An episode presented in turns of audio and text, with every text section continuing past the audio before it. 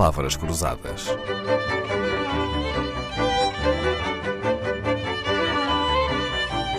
Porque quase tudo é uma questão de semântica.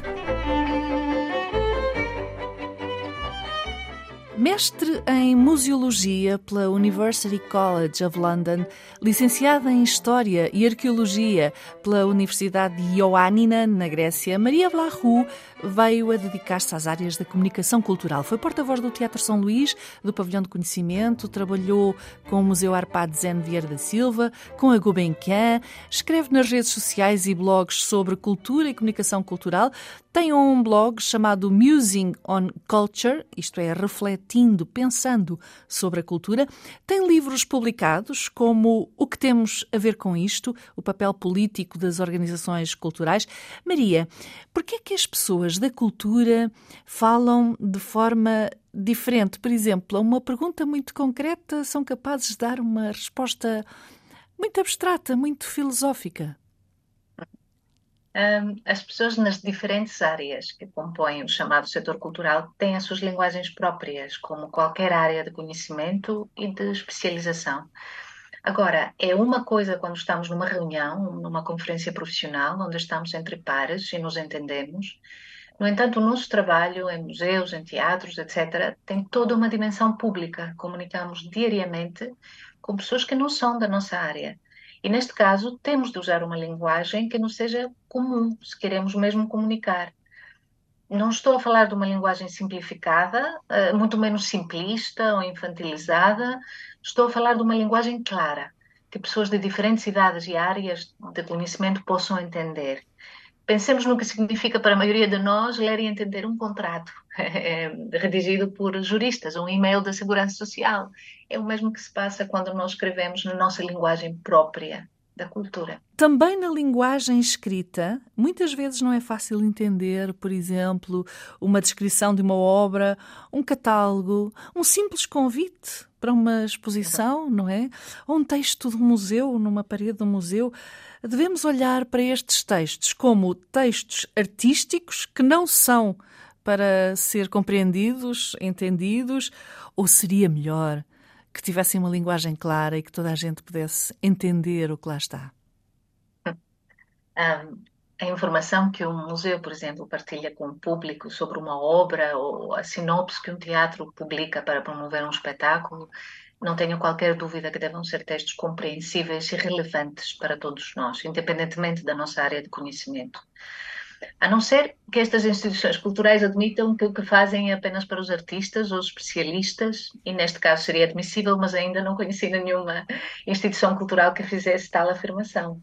Pois é. Curiosamente, ainda falando da arte, os textos do cinema sobre um filme ou os textos sobre literatura, sobre livros, acabam por ser muito mais claros, não é? Mais fáceis de entender. Por que será?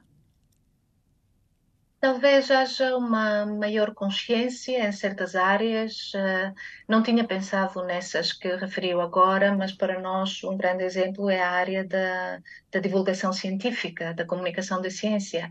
Há algumas áreas que estão mais conscientes eh, da necessidade de comunicar realmente de forma clara com pessoas que não partilhem os mesmos, os mesmos conhecimentos e especialização que nós profissionais da área. Estes textos culturais, chamemos-lhe assim, Maria, são escritos por quem? Pelos próprios artistas, uh, pelos responsáveis das organizações, dos museus, ou há pessoas especializadas em fazer esse trabalho?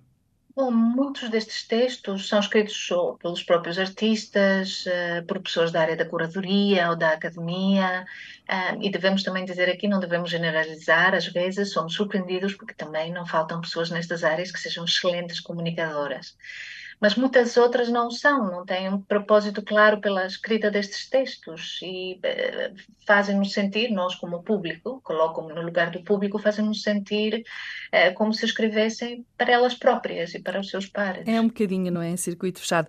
Ainda uhum. bem que a Maria diz que há exemplos muito bons e que às vezes são agradavelmente surpreendidos, até porque a Acesso Cultura tem um prémio, não é? Que uhum. eh, honra os textos mais claros Claros, não é? O prémio da linguagem clara na cultura. Quer falar-nos desse prémio? Sim, foi um prémio que instituímos em 2017, é o Prémio Acesso Cultura Linguagem Clara. Um, e como dizia há pouco, curiosamente, ou talvez não, vários dos textos premiados são da área das ciências, da divulgação científica. E isto porque ao contrário das artes, as ciências têm entendido a importância de comunicar de forma clara com o público em geral. Até existe um mestrado sobre comunicação de ciência e também se realiza anualmente um congresso de comunicação de ciência, o SciCom.pt, e acho que este deveria servir de exemplo para quem trabalha também na área das artes. Um bom exemplo, sim, senhor.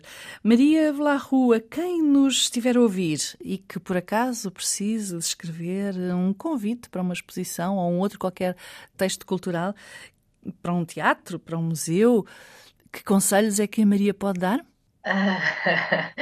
acho que há talvez um primeiro conselho ou sugestão que é sejamos honestos em relação ao porquê e por quem fazemos o que fazemos. Porquê e para quem uma exposição? Porquê e para quem um espetáculo? Esta é uma primeira pergunta que, se for respondida de forma honesta, acredito que ajuda a tomar uma série de decisões depois. Decisões melhores para a nossa relação com o público.